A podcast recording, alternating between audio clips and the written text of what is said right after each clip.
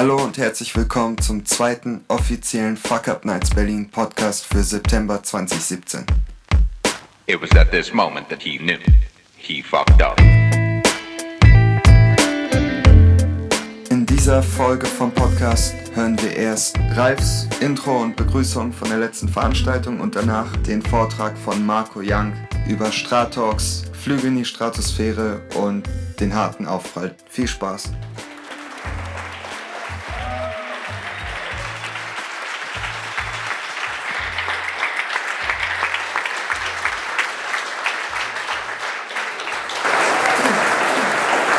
Okay, Fuck Up Night. Ähm, für all die, die, die zum ersten Mal da sind, also die nächste Frage. Wer ist zum ersten Mal da? Doch einige. Oh, wow, nicht schlecht. Nicht schlecht. Spannend. Ähm, also, für alle die, die zum ersten Mal da sind, Fuck Up Night ist im Prinzip ähm, etwas, da geht es darum, dass wir über Fehler sprechen, was daraus lernen. Die Idee kommt äh, aus Mexiko. In Mexiko haben sich damals das ist jetzt auch schon mal wieder vier Jahre her, ähm, vier, fünf Freunde zusammengesetzt und haben gemerkt, wenn wir die ganze Zeit darüber sprechen, was diese Start-up-Szene ausmacht, Best Cases, beste Investition, super Team, alles ist gut gelaufen bei uns, dann kommen wir eigentlich nicht weiter. Und wir kommen deswegen nicht weiter, weil wir eigentlich die Sachen nicht beleuchten, die wirklich relevant sind, nämlich die Fehler, die wir machen, die Probleme, an denen wir gescheitert sind und die wir das nächste Mal nicht wieder machen wollen. Also haben sie gesagt, wenn wir schon mal Freunde sind, wenn wir uns gut kennen und ihr alle kennt das natürlich auch, wenn ihr abends irgendwie zusammensitzt, ihr wollt euch ja darüber unterhalten, wie es den anderen geht, warum es denen nicht so gut geht und ihr wollt die auch unterstützen. Genau das haben die gemacht und haben darüber gesprochen, wo die Probleme sind, was passiert ist, warum das passiert ist und haben sich dabei geholfen, haben gesagt, wir werden zukünftig nicht mehr dieses Best-Case-Sharing machen, wie wir das immer machen und Pitch-Decks aufziehen und so weiter. Wir werden darüber sprechen was wirklich relevant ist und wo wir was dran ändern können und wo wir uns gegenseitig helfen können. Und aus der Idee heraus ist die erste Fuck-Up-Night entstanden, damals in Mexico City. Da waren zwei, drei Personen dabei aus Madrid und haben gesagt, wir machen das auch in Madrid. Mittlerweile ähm, sind es allein in Deutschland 14 Städte, die Fuck-Up-Night machen. Wir sind weltweit unterwegs damit. Ähm, das wächst relativ schnell und wir merken, dass die Unternehmen jetzt auch verstehen, dass es da eine Kompetenz gibt, ähm, die sie sich reinholen, über die sie auch sprechen wollen. Das heißt, wir haben Fuck-Up-Nights mittlerweile, interne Fuck-Up-Nights in Unternehmen. Äh, sowas wie die CeBIT zum Beispiel hat eine Fuck-Up-Night äh, eröffnet und hat gesagt, wir lassen da Sprecher sprechen, internationale. Das entwickelt sich gerade es klingt jetzt so wie ne, weltweite Strömung und wir besetzen irgendwie äh, dann irgendwann auch den Mond und alles. Äh, keine Ahnung, ich, ich weiß nicht, ob es dahin geht, aber wir haben zumindest einen ganz guten Flow bei dem Thema. Und dass ihr da seid und dass ihr immer wieder kommt, zeigt uns, dass es scheinbar nicht so verkehrt ist, über dieses Thema zu sprechen. Und jetzt hoffen wir natürlich auch darauf, dass es eine Nachhaltigkeit hat, das Ganze. Ähm, ich darf euch begrüßen. Ähm, mit, mit dabei ist Patrick auf jeden Fall, der irgendwie auch noch auf die Bühne kommt. Ich dachte früher schon, aber jetzt doch nicht. Gut, der, der Moment, dein Moment kommt noch. Ähm, und ich darf euch begrüßen, also Patrick ist da, Robert hinten an der Technik, ihr habt Claudia hier, die fotografiert, Thomas, der hier vorne steht, Henny, Robert, die euch begrüßt haben. Das ist das Team von Fuck Up Night Berlin und äh, ein herzliches Willkommen heute Abend. Danke.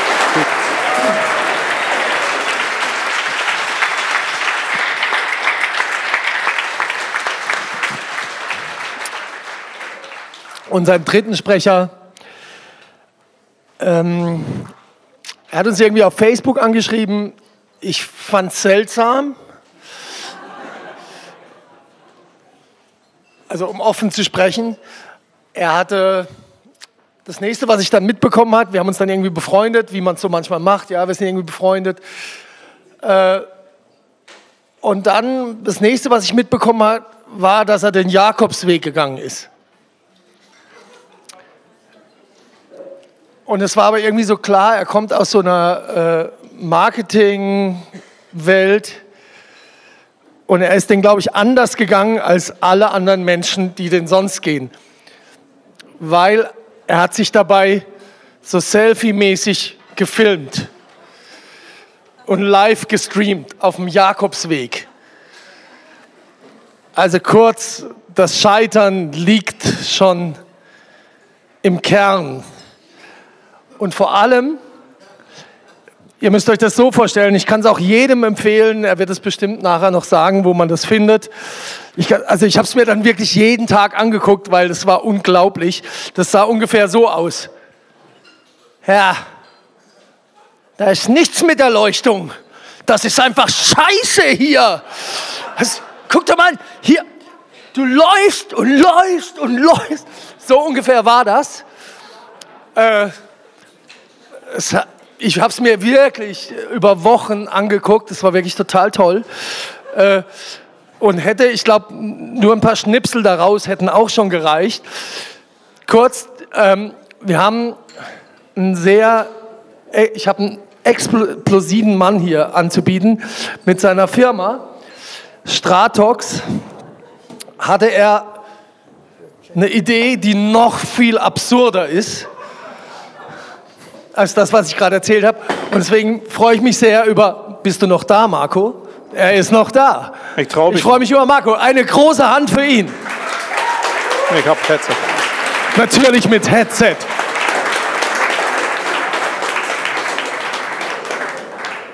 So, mal gucken, ob das klappt jetzt hier mit dem nächsten Fuck-Up.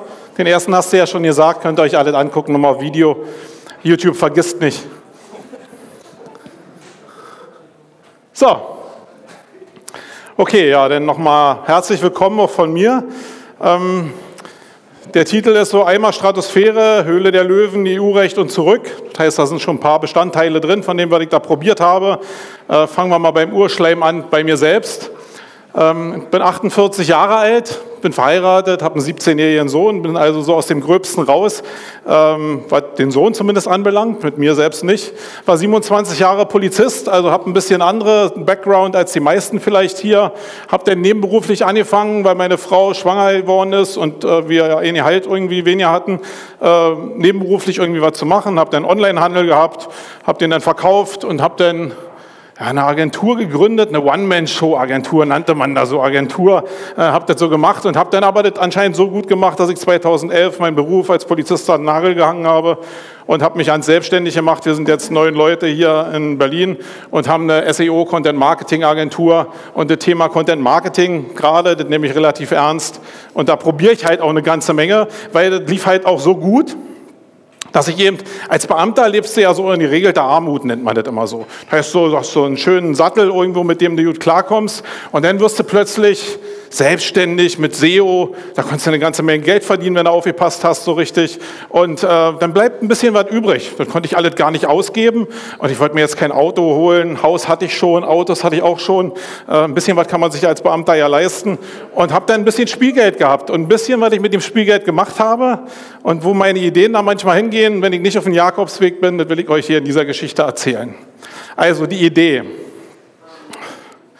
Felix Baumgartner, wer hat den damals gesehen, den Sprung aus der Stratosphäre? Genau, ich auch. War total fasziniert davon, dass Red Bull da mit 50 Millionen irgendwie so ein Riesenpublikum erreicht hat und da irgend so ein Fuzzi aus 36 Kilometer Höhe da runterspringt und alle sind total begeistert. So wie die Mondlandung, die 1969 ja, glaube mit zwei Monaten nicht so richtig nachverfolgen konnte. Ähm, das hat mich total fasziniert, so als Marketing-Typ, weil ich natürlich immer denke, okay, Aufmerksamkeit ist die neue Währung jetzt hier so im Marketing. Der hat das halt ganz gut geschafft und auch dieses ganze Storytelling hat mich total fasziniert, wie die das so aufgebaut haben, dass er wieder nicht springen wollte und dass er irgendwie Probleme hatte und so. Also alles, was so im Content-Marketing eben auch im Storytelling wichtig ist, das haben die da sehr cool gemacht mit sehr viel, ähm, mit sehr viel Kohle natürlich auch. Und irgendwann, ich kann euch nicht mal mehr sagen, wann jetzt so, mein Leben besteht immer so aus Puzzleteilen. Also ich immer, ich sammle ganz viele Puzzleteile und irgendwann in meinem Leben wache ich morgens auf und dann setzen sich zwei Puzzleteile zusammen. Vielleicht kennt ihr das irgendwie. Wenn ihr das nicht kennt, kann ich euch das nur raten, wenn ihr das aushaltet. Das kann manchmal sehr belastend sein, mit Puzzleteilen zu arbeiten. Bei mir muss es irgendwann so gewesen sein, dass ich irgendeinen Fuzzi gesehen habe, der auf YouTube mit einem Wetterballon in die Stratosphäre geflogen ist und eigentlich genau dahin gekommen ist, wo der Typ da auch runtergesprungen ist. Das heißt, die haben da so so, habt ihr vielleicht schon mal gesehen, irgendwelche ja, Videoaufnahmen gemacht von irgendwelchen Bierpullen oder so, die die in die Stratosphäre geschossen haben. Fand ich toll und irgendwie war plötzlich da die Lösung für mich da, weil selbst Hochfliegen konnte ich ja nicht, habe sowieso Höhenangst, für mich ist das sowieso ja nicht, aber ich war total fasziniert davon und habe jetzt gedacht, okay, mit diesen Wetterballons schaffe ich das ja im Endeffekt auch da hochzukommen und diese Aufnahmen auch zu machen. Und plötzlich war diese Idee geboren, hey, genau das mache ich, ich bin Marketer, also fliege ich in die Stratosphäre und mache da Marketing, das ist doch total cool, oder? Ihr müsst jetzt alle Ja sagen. Okay, so, ähm, ich wusste ja auch irgendwie, wie man das so macht. Äh, ich bin jetzt irgendwie überhaupt nicht mit Investitionen groß geworden. Also ich habe immer alles so gemacht, habe auch immer aus dem Cashflow gelebt, habe dann auch schon gelernt, man muss ein Logo machen, man muss da auch ein bisschen so episch arbeiten und dann macht man eine Konzeption, guckt sich an, welche Zielgruppen da irgendwie da sind. Da hatten wir die wildesten Modelle, alles sehr stark ausgearbeitet. Also ich bin schon ein sehr differenzierter Typ, nicht alles aus dem Bauch. Ihr werdet nachher auch sehen, wo das alles überhaupt hingedriftet ist. Also da war schon was möglich, ja, auch wenn ihr jetzt lacht. Also wir haben Formate gemacht und sind natürlich mit Wetterballons in die Stratosphäre geflogen. Da kann es ja passieren, dass da mal so ein Flugzeug vorbeikommt und so. Wenn das dann runterfällt, ist scheiße. Habe ich gedacht, mache ich eine UG auf. Funktioniert auch nicht so hundertprozentig, aber so, ich hatte mal gehört, irgendwie so haftungsmäßig bist du dann ein bisschen raus. Ich glaube, dein Weg trotzdem auf der Flucht gewesen habe so ein bisschen probiert, das Rechtliche zu klären. Also du darfst in Deutschland nur mit Wetterballons fliegen, wenn du, also kommt ja alles so aus dem Wetterdienstzeug, äh, mit Wetterdiensten und da ist jetzt so mit drei Millionen versichert. Na gut, wenn so ein, weiß ich nicht, was sitzen da drin, 300 Menschen, was kostet so ein Flieger? Drei Millionen, knapp vorbei, würde ich mal sagen. Also war alle dünnes Eis, aber hat Spaß gemacht. Erstmal, ähm, ja, wir haben Material geholt, ist ja nicht so leicht in Deutschland Wetterballons zu bekommen. Das heißt, wir haben so amerikanische Alt-Wetterballonbestände aufgekauft. Über Ebay haben wir die relativ günstig geholt und alles hier nach Deutschland irgendwie geholt, was es da an Beständen gab. Die, die liegen jetzt im, in meinem Office immer noch rum, über 130. Also wer noch einen Wetterballon braucht, ja, immer, immer rüber. Und wir haben natürlich auch eine Internetseite gebaut, wo wir eigentlich das, was wir alles machen wollten, so ein bisschen probiert haben zu präsentieren. Ich glaube, das hat ganz gut funktioniert. Und man merkte, glaube ich, schon ziemlich schnell, ich glaube auch im Team, weil ich bin ja auch irgendwann durch die Tür gekommen und habe gesagt, ey, wir fliegen jetzt in die Stratosphäre. Und wir waren eine Online-Marketing-Agentur, muss ich jetzt noch, immer noch mal dazu sagen. Ja, die haben mich natürlich angeguckt. Manche wussten natürlich schon, was ich für ein Typ bin. Ähm, aber wir haben eine super Zeit gehabt, muss ich wirklich sagen. Wir haben super viel Spaß gehabt. Also Teambuilding-mäßig war das total die Eins. Hat mich 30.000 Euro gekostet, also war schon ein bisschen Spielgeld. Was mir jetzt nicht so, hört sich ein bisschen blöd an, aber was mir nicht so richtig wehgetan hat, weil es wirklich spielt, war, ähm, war wirklich der Versuch, ich komme ja aus dem SEO-Bereich, wir haben das früher so Linkbaits genannt. Kennt ihr vielleicht noch so, dass wir irgendwelche ja, Sachen irgendwie erzeugt haben, die dazu geeignet waren, dass andere Leute zu diesen Seiten verlinken. Und da waren ja oftmals ganz coole Ideen mit bei. Also da war ja nicht alles nur Müll, sondern da waren coole Ideen. Und ich habe mir irgendwann zur Aufgabe gesetzt, die Ideen, die ich da habe, vielleicht immer so weit zu bringen, dass ich vielleicht sogar ein Business daraus machen kann. Ja? Weil oftmals haben die Leute, die ich kenne, gar keine Ideen. Ich habe ganz viele Ideen. Ich muss eben nur gucken, wie ich es auf die Straße bringe. Also 30.000 Euro habe ich investiert. Und ich glaube, jetzt kommt der Stück. Jetzt kommt ein Film, weil ihr wisst ja gar nicht, was ich da gemacht habe, oder? Ihr habt gar keine Vorstellung. Und ich habe euch mal so ein Glanzstück von dem, wo wir angefangen haben, mitgebracht. Das war, glaube ich, zur Fußball-WM. Haben wir gedacht, okay, jetzt rocken wir das Ding richtig viral und machen ein richtig cooles Video. Wir hatten noch relativ wenig Ahnung von Video. Guckt es euch einfach mal an. Ich sage dazu nicht so viel, aber ich, bisschen ist mir peinlich, aber nun guckt mal.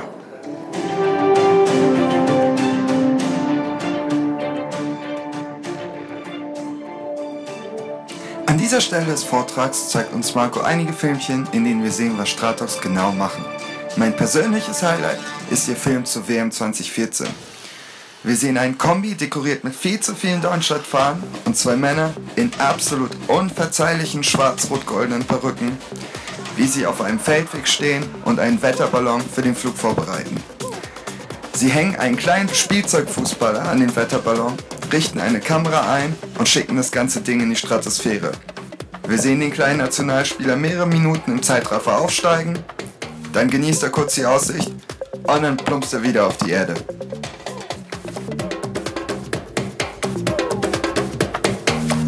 So, die ganze Sache ging dann noch weiter im Endeffekt. Also da entstanden Geschichten, die kannst du dir so ja nicht ausdenken, weil irgendeine Frau in dem Kornfeld irgendwie unseren Carrier gesehen hat. Danke.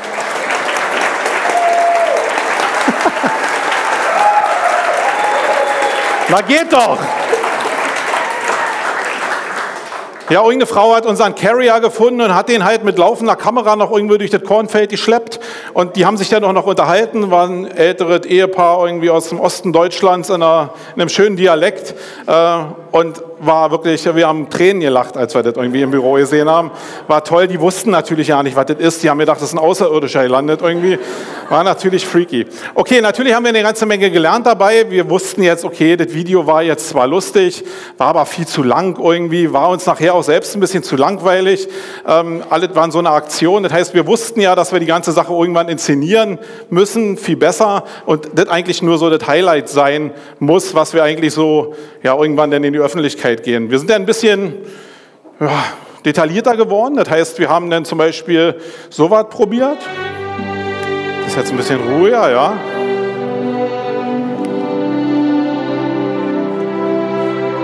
Also sowas war als Idee da natürlich. Geht die ganze Zeit so weiter. Also Frauen würden da hinschmelzen. Natürlich haben wir gedacht.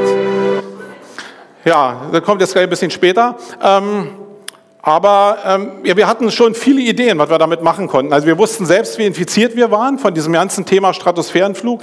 Wir haben mega viel Spaß gehabt beim Fliegen, weil es ja immer so ist, dass du das Ding hochlässt irgendwann und dann äh, du ja gar keine Peilung mehr hast, wo der eigentlich hinfliegt. Es gibt so ein paar äh, Aggregatoren, wo du ungefähr schätzen kannst, wo das Ding wieder runterkommt, aber du hast eigentlich null Kontrolle darüber, ähm, wo es wirklich runterkommt. Das heißt, ab einer bestimmten Höhe hast du halt wieder GPS-Daten und fährst dann faktisch diesem Landeort hinterher. Also Teambuilding-mäßig war das wirklich ein Knaller und auch also das war zumindest auch ein Ansatz, dass wir hätten auch diese Teambuilding verkaufen können, weil das halt was ist, was auch nicht so was nicht so normal ist irgendwie. Und wir haben dann eben auch sogar einen äh, bezahlten Flug gemacht, ja, einen Heiratsantrag gemacht. Ich glaube, das ist der uniqueste Heiratsantrag, den es so weltweit, glaube ich, gibt. Ich glaube, das ist überhaupt noch nicht passiert. Da haben wir den Ring mit hochgenommen, gefaked natürlich. Also vorher einen Film gemacht, wie der so einen Brief geschrieben hat und so. Und äh, wie er den Ring dann in diesen Carrier gepackt hat, dann hochgeflogen und den dann wieder findet und ist dann zu dem Heiratsantrag mit dem Carrier gegangen und hat dann den Ring irgendwie aus der Schatulle geholt und das war schon ganz cool, muss ich sagen. Also da hatte ich zumindest das Gefühl, hey, das kriegst du vermarktet. Der Heiratsmarkt ist jetzt nicht so klein, der Teambuilding-Markt ist auch nicht so klein. Und wir waren sogar so weit, dass wir gedacht haben, okay, es gibt sogar so epische Geschichten. Ich meine, es gibt Seebestattungen, warum soll man nicht die Asche irgendwie in der Stratosphäre verteilen? Ihr lacht jetzt, aber ich glaube, ich war damals felsen, und bin ich jetzt eigentlich auch noch felsenfest davon überzeugt, dass es dafür einen Markt geben könnte. Okay, ja, ja, okay. Ich hatte eine Marketingagentur, aber kommen wir gleich nochmal zu. So, dann kam Sony. Ich kenne ja eine Menge andere Typen, die so im Online-Marketing rumeiern. Und äh, einer davon wurde gefragt, ob der nicht also so ein neues Format irgendwie, nennt sich Höhle der Löwen. Und äh, da suchen die noch irgendwelche freaky Geschäftsideen. Und da war ich wohl freaky genug. Ja. Und äh, dann habe ich gesagt, okay, ja, wie läuft denn das ab? Naja, da wollen irgendwelche Leute investieren in ein Unternehmen. Ja, okay, wollte ich ja gar nicht irgendwie, aber ich wollte ins Fernsehen. Ja. Das war mir schon äh, wichtig, weil ich wollte mal, mal wissen, ja, wie fühlen die sich denn da, wenn die bei DSDS oder so durch diesen Korridor da gehen. Alle sagen immer, oh, ist total easy. Ja, ich wollte mal gucken, wie fühlt sich das auch an. Okay, ich war ein bisschen natürlich, ich wollte auch den, den Analytics-Zähler mir mal angucken, was passiert denn da, wenn du da so pitcht. Äh, klar, also da waren eine Menge Sachen mit bei, wo ich mich einfach mal ausprobieren wollte, wo ich meine Wohlfühlzone verlassen wollte und wo ich wusste, ich kann ziemlich auf die Schnauze fliegen damit. Habe ich aber riskiert. Also Sony hat so die Vorproduktion gemacht. Das, das sind die, die dann zu dir kommen und erstmal gucken, was machen die da überhaupt irgendwie. Die machen dann so ein paar Probe, Probeaufnahmen und das geben die dann. Ist hier einer von Sony oder Fox? Da muss ich doch ein bisschen aufpassen hier, was ich sage. Ähm, ja, okay, also ähm, die haben sich das vorangeguckt, haben das äh, Vox vorgeschlagen und da war ich wohl verrückt genug irgendwie, um in diese Show aufgenommen zu werden und war dann auch am letzten Produktionstag da mit drin und musste dann vor diesen Menschen pitchen. Ich wusste gar nicht, wer in der Jury so richtig drin war. Also Jochen Schweizer kannte ich schon irgendwie, Thelen war mir damals überhaupt gar kein Begriff. Öger war mir damals schon unsympathisch, jetzt ist er nicht sympathischer, finde ich. Und die Mädels kannte ich überhaupt gar nicht. Was aber das Hauptproblem war, ist, dass ich überhaupt gar nicht wusste, was, also ich kannte Shark Tank, kennt ihr vielleicht irgendwie dieses amerikanische Pendant? Und genauso habe ich mich darauf auch vorbereitet. Ihr müsst mal denken, ich hatte nur das amerikanische Format, habe gedacht, okay, ich mache jetzt äh, the American Way, äh, probiere so zu pitchen. Die pitchen halt so ein bisschen anders. Ähm, und ich wollte gar kein Geld haben. das war die übelste Story. Also ich musste faktisch ein Schauspiel machen, dass ich unbedingt Geld haben will, obwohl ich gar kein Geld haben wollte. Für mich war der größte Garaus, dass die mir was anbieten, weil da wusste ich überhaupt nicht, wie ich reagiere. Ähm, okay, war dann auch super lehrreich, weil ich durch diesen, also du musst dir vorstellen, du stehst vor so einer Papptür, da ist ja alles irgendwie wie am Filmset und dann sagt irgendeine vom, von dieser Filmcrew und Ruhe am Set. Und dann ist Ruhe.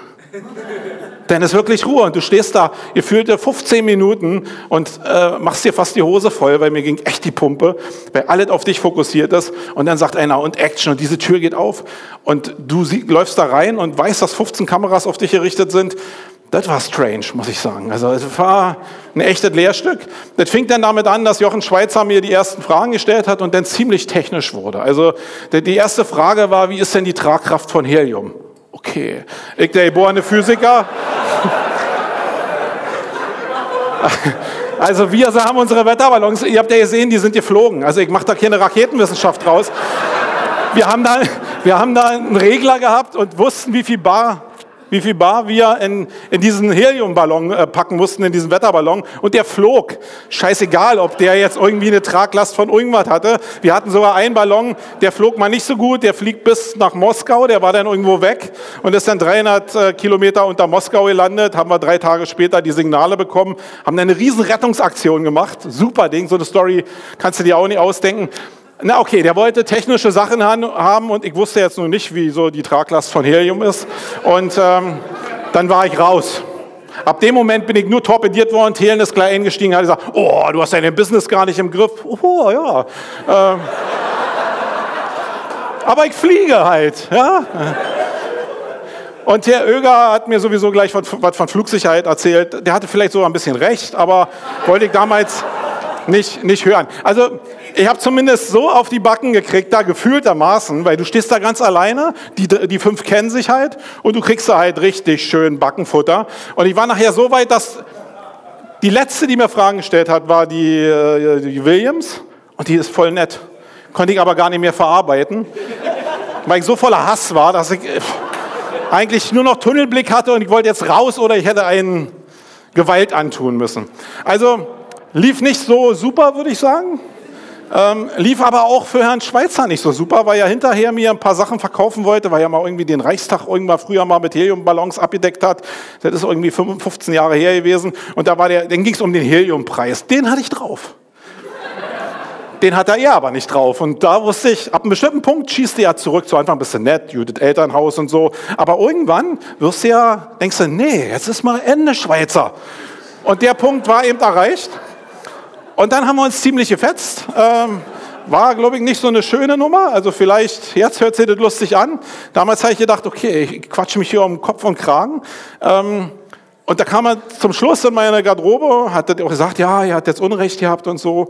Und wie lösen wir das? Können wir das dann rausschneiden? Ja, können wir das dann rausschneiden. Ähm, also, es führte zu sowas. Und ich muss wirklich sagen, ich hatte vorher das Gefühl, dass ich wirklich einer bin, ja, den irgendwie kein Wässerchen trüben kann, der eigentlich ein erhöhtes Selbstbewusstsein hat und der das so mit links macht durch diese äh, Höhle der Löwen. Und ich glaube, da bin ich, ich habe mich vorher nie mit so einen Begriffen äh, befasst. Ich habe aber vorher mal googelt, also psychische Störung, die meistens durch ein schlimmes Erlebnis hatte ich, hervorgerufen ist und dass der Betroffene noch nicht richtig verarbeitet hat, hatte ich auch. Das heißt, ich konnte die erste Staffel komplett überhaupt gar nicht sehen, weil ich total traumatisiert war, weil ich immer gedacht habe, in der Voransicht zu dem, was jetzt kommt, da kommt ja mal so ein Trailer für die nächste Show und du weißt nicht, wann ihr sendet wirst und ich tauche da jetzt auf, wie ich mich mit Jochen Schweizer da im Schwitzkasten habe. Wollte ich nicht. Aber irgendwann, ich glaube, die vorletzte Staffel haben sie dann sich gemeldet, haben gesagt, ah, tut ihnen total leid, dass, dass jetzt meins nicht gesendet wird. Und dann war alles cool. Ja, ab, dem, ab dem Moment fand ich das Format wieder richtig, richtig gut. Äh, ja, nun, muss, ihr habt ja mitgekriegt, ich habe eine Online-Marketing-Agentur und das war ja nur so ein Nebenkriegsschauplatz, wo ich einfach unheimlich viel Spaß dran hatte, wir auch unheimlich viel Spaß dran hatten und wo ich natürlich ein paar Learnings rausgezogen habe, weil war natürlich nicht alle so lustig. Jetzt ist es natürlich drei Jahre später, da kann man darüber reden. Also wenn das jetzt hier noch wirklich eine Neurose wäre, dann würde ich hier auch nicht stehen und würde mir von euch jetzt hier Selbstheilung abholen wollen. Das, das funktioniert ja überhaupt gar nicht. Oder ein Klingelbeutel, wenn ich jetzt hier insolvent wäre oder so. Ich glaube, ihr würdet mir da auch nicht so richtig helfen können. Was ich gelernt habe, ist, dass ich mich fokussieren muss. Diese Nebenkriegsschauplätze oder dieser Schauplatz, der hat halt unheimlich viel Kraft von meinem, von den 100 Prozent, die ich als Unternehmer zur Verfügung habe, abgezogen. Heißt, ich habe gefühlt, war ich bei deutlich über 50 Prozent und das war in der Phase gefährlich. Das habe ich aber damals nicht so realisiert, weil ich halt so viel Spaß hatte irgendwie an diesem Thema, weil ich so an die Idee auch geglaubt habe, dass ich mich so habe ablenken lassen, diese Cash-Cow, die ich ja eigentlich hatte, zu pflegen. Und das ist alles gut gegangen, aber ich habe hinterher ziemlich schnell gemerkt, dass das halt schwierig ist. Ähm, Höhle der Löwen war ein Part, aber dann kam das auch dazu, dass das natürlich so äh, so ein EU-Recht für Drohnen gab. Das heißt, es wurde alles nicht leichter. Du hast ja nicht mal eine Genehmigung gekriegt, um jetzt mit so einer Drohne zu fliegen. Und dann kommt der Young an und will mit seinem komischen Wetterballon unkontrolliert wieder in Deutschland landen irgendwo. Funktionierte natürlich ja, mit Einzelgenehmigung, aber eben nicht skaliert. Und das war die Grundlage dafür, dass ich so ein Business eben aufbauen kann, weil ich will ja nicht nur einen Heiratsantrag machen, sondern ich hätte ja eine 100 gemacht oder 100 Team-Events oder 100 Bestattungen. Ähm Ja, also im Endeffekt war das nachher eine Totgebot, weil alles irgendwie dagegen gesprochen hat und jetzt nicht Höhle der Löwen, sondern in erster Linie natürlich das Recht, aber auch mein Fokus eben, wo will ich eigentlich hin mit dem, mit meiner Energie, mit den 100 Prozent, die ich als Unternehmer habe. Und natürlich, wenn das anders gelaufen wäre, hätte ich es vielleicht noch auch Manpower-mäßig ausgelagert, dass ich andere Personal geholt hätte. Also an die Idee glaube ich immer noch, weil ich habe ja an der Reaktion jetzt von euch wieder gesehen, ihr lacht zwar drüber, aber das ist immer so eine Basisgrundlage, um Menschen zu erreichen. Sicherlich auch besondere Menschen. Also klar, wenn, also da waren jetzt nicht Leute, die irgendwie ja, sonst nur irgendwie Lindstraße gucken, die sind jetzt sicherlich von der Stratosphäre nicht so beeindruckt. Aber Leute, die irgendwie ja, Star Wars-Fans sind oder so, die waren da schon irgendwie angetan. Ja? Deswegen glaube ich, es war ein Bereich und es muss ja nicht immer ein Massenmedium sein. So, jetzt ist es begraben, ja. Noch nicht ganz. Oh, genau. Ich muss irgendwann noch mal zum Notar und die Klappe wirklich zumachen. Das ist das Einzige, was mir noch fehlt. Ja, die Frage ist jetzt immer, war vorhin auch schon so, wenn ich jetzt hier stehe und euch das erzähle, die Geschichte, dann stelle ich mir mal persönlich die Frage, ich habe das ja gelernt, die Geschichte. Also mein, ich habe mir die Finger verbrannt und ich glaube, ich würde das nächste Mal nicht nochmal zumindest, also ich würde mir nicht die Idee ausreden lassen, aber die Kraftverteilung würde ich mir irgendwie anders einteilen, damit ich nicht so viel Kraft aus der Cash-Cow rausziehe. Die Frage ist nur, könnt ihr das lernen, nur weil ich das hier erzähle?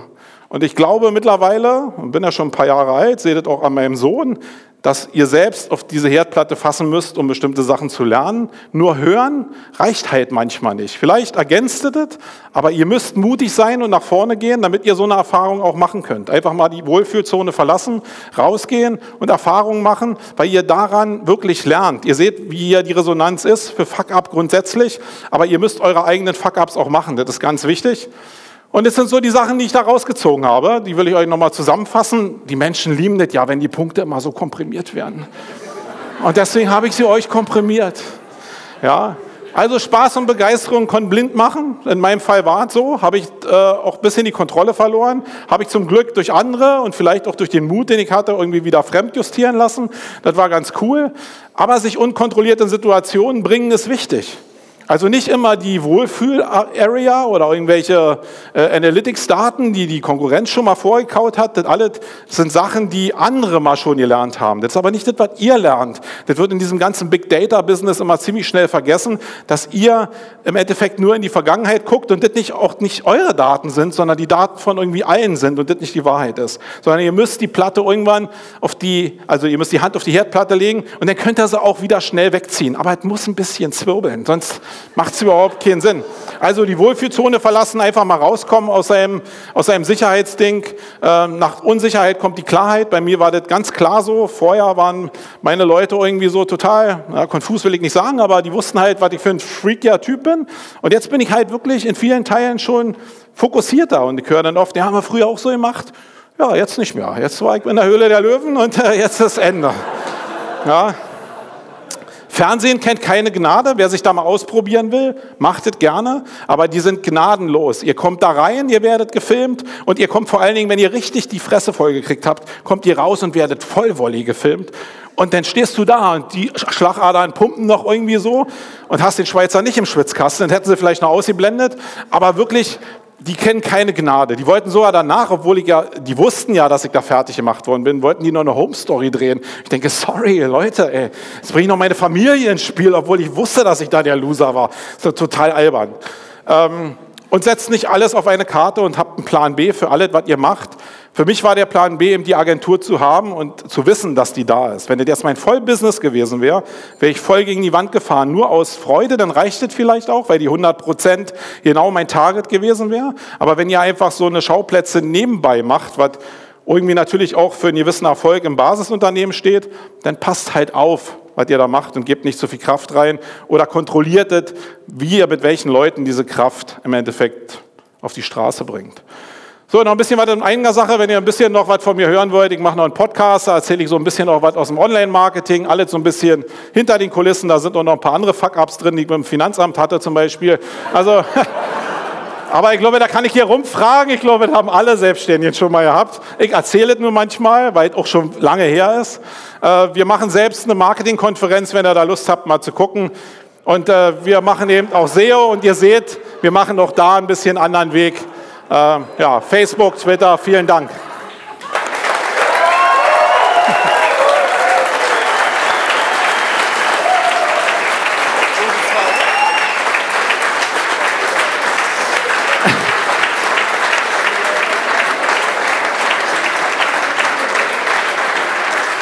Ihr kennt nicht seine Geschichten, die er von der Polizei erzählt. Aber ich erzähle jetzt nicht. Darf ich nicht. Bei der, bei der Polizei nichts unterschrieben, aber bei Fox eigentlich. Ja, aber das habe ich euch erzählt. Ähm, das bleibt total unter uns. Wir Ja, werden auch Logo. nicht Ja. im Podcast verwenden, auf Genau. keinen Fall. Ähm, habt ihr noch, also ich wusste schon, also ich habe schon gedacht, dass das ein Knaller wird, ne? Ich war mir nicht sicher. Habt, habt ihr Fragen an ihn? Ah, ganz viele, hoffe ich. Der weiß, was zu erzählen. Ja, danke für die Story, war echt äh, amüsant. Apropos Knaller, warum knallt der Ballon, wenn er zu hoch ist? Naja, also im Endeffekt ist es so, dass das Gas sich da drin ausdehnt und irgendwann kann der Ballon halt den Druck nicht mehr halten und platzt dann halt. Also das ist auch eher grundsätzlich die Geschäftsidee gewesen, dass das Ding wieder runterkommt. Aber du hast schon gemerkt, ich bin kein Physiker. Warum das Ding jetzt platzt? Für mich ist wichtig und das ist grundsätzlich wichtig in dem, was ich mache. Es ist so. Er geht hoch mit einer gewissen Barzahl und er platzt oben und er kommt wieder runter. Und den Moment muss ich im Griff haben. Alle Sachen, die Tatsachen sind, die muss ich nicht probieren zu ergründen. Ich ja, bin ja auch Polizist gewesen. Ich habe nie wissenschaftlich gearbeitet irgendwie. Für mich ist das, was da passiert, das ist wichtig. Alles andere können andere machen. Die Zeit habe ich gar nicht.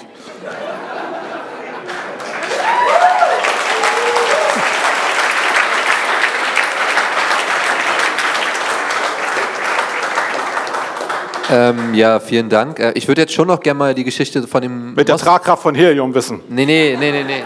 Von dem Ballon aus Moskau erfahren. Ja, also im Endeffekt gab es ja so eine Testphase. Also wir wussten natürlich nicht, wie die Tragkraft von Helium ist. Wir wussten, wir haben immer austariert, wie viel wiegt dieser Carrier, der da dran hängt und wie viel Helium machen wir in diesen Ballon rein. Und die Kunst dabei ist halt, ja, wenig Gewicht zu haben und wenig Helium eigentlich auch in den Ballon reinzubekommen, damit du eine höhere Höhe erreichst. Weil unser Ziel war mal so 40.000 Meter zu erreichen und wenn du halt zu viel Gas da drin hast, dann platzt der dir zu früh.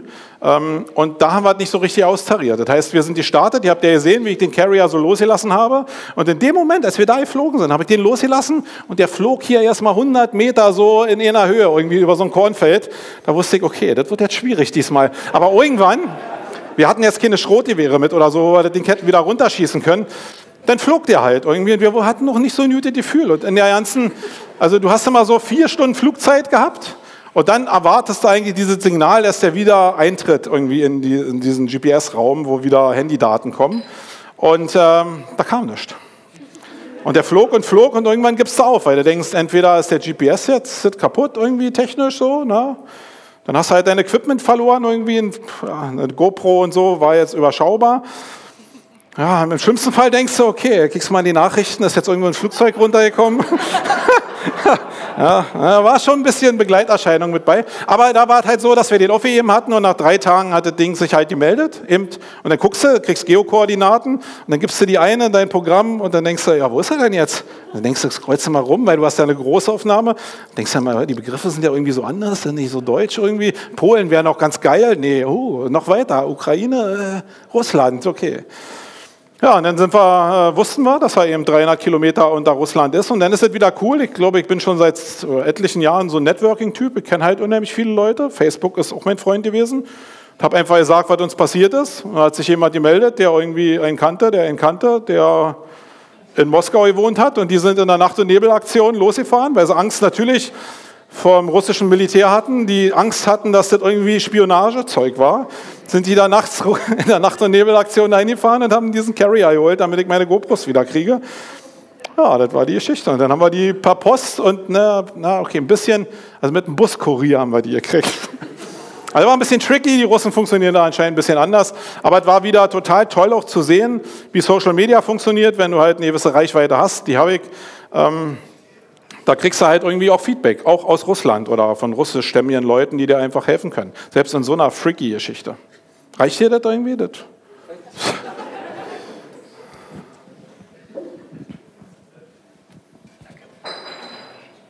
Ich meine, du bist ja so sehr Storytelling. Benutzt du diese Stories in deinem täglichen Leben? Also hast du quasi neben der Tatsache, dass du 30.000 Euro verloren hast, auch irgendwie etwas mitgenommen, was du in, deiner, in deinem Plan B beziehungsweise eigentlich deinem Plan A wirklich effektiv verwenden kannst, neben dem, was du gelernt hast?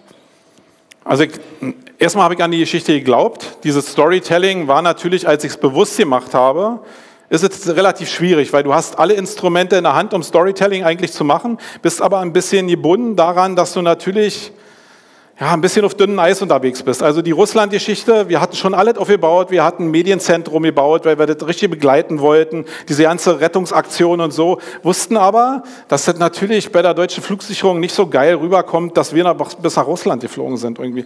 Das heißt, da jetzt eine riesen Medienaktion draus zu machen, ist natürlich schwierig. Aber ich habe immer irgendwie so diesen Hintergedanken von Storytelling und jetzt sind ja sehr viele Bereiche, also die Geschichten, also was ich gelernt habe, ist eben, dass die Geschichten, die daraus entstehen, dass du was tust, die denkst du dir in der Agentur einfach nicht aus. Und das ist auf jeden Fall so. Und das habe ich auch nicht aufgehört. Wie gesagt, den Jakobsweg habe ich ja danach gemacht, einfach auch aus der Erfahrung raus, dass ich gesagt habe, okay, dieser Harpe-Typ ist hier laufen, der hat ein paar Kilo zu viel, ich habe ein paar Kilo zu viel. Ich habe kein Video gefunden, wo die Leute mir in Real gesagt haben, wie anstrengend die Scheiße ist. Und dann habe ich gedacht, okay, mache ich das? Alle wollen irgendwie in die Welt irgendwie. Dann bin ich zu meiner Steuerberaterin gegangen und habe gesagt, okay, ich will das absetzen hier von der Steuer. Das ist hier Content Marketing, das mag für die Firma. Da hat die gesagt, hier, du bist doch blöd. Und dann hat die eben auch, genau wie du, die Story halt so geliebt und hat gesagt, am zweiten Tag hat die mir schon geschrieben, kein Problem bei der Steuer, alles gut.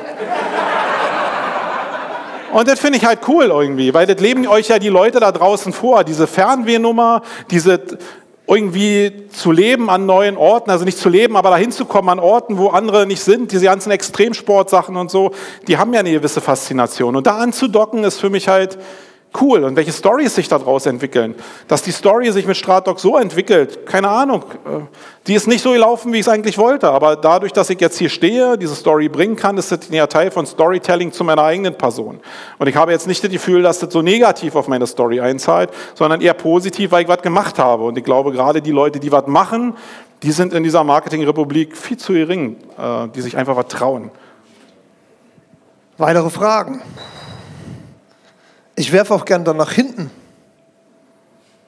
Nein? Okay. Marco, das war großartig.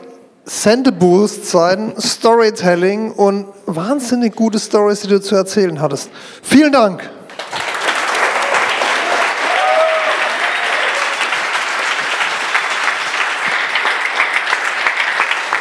Jemand sprechen.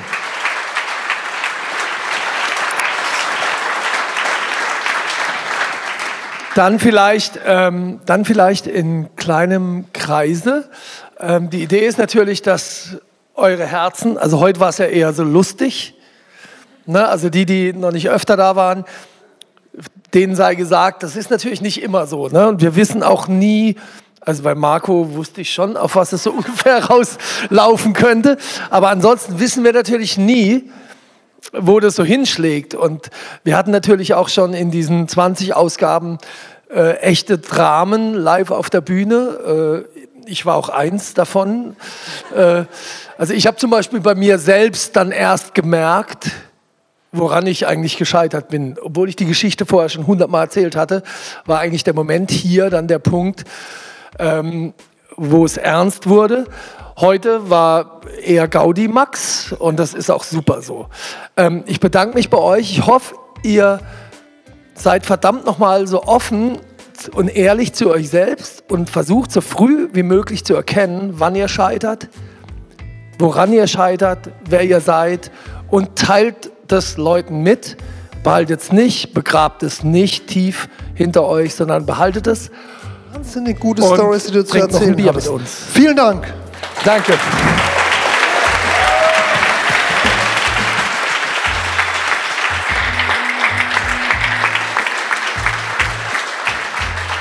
Das war's vom Fuck Up Night Berlin Podcast für diesen Monat. Schaut gerne auf unserer Website fuckups.de vorbei. Tragt euch in den Newsletter ein, wenn ihr nichts verpassen wollt. Und kontaktiert uns gerne, wenn ihr selber sprechen wollt oder jemanden kennt. Wir sind immer auf der Suche nach euren Geschichten.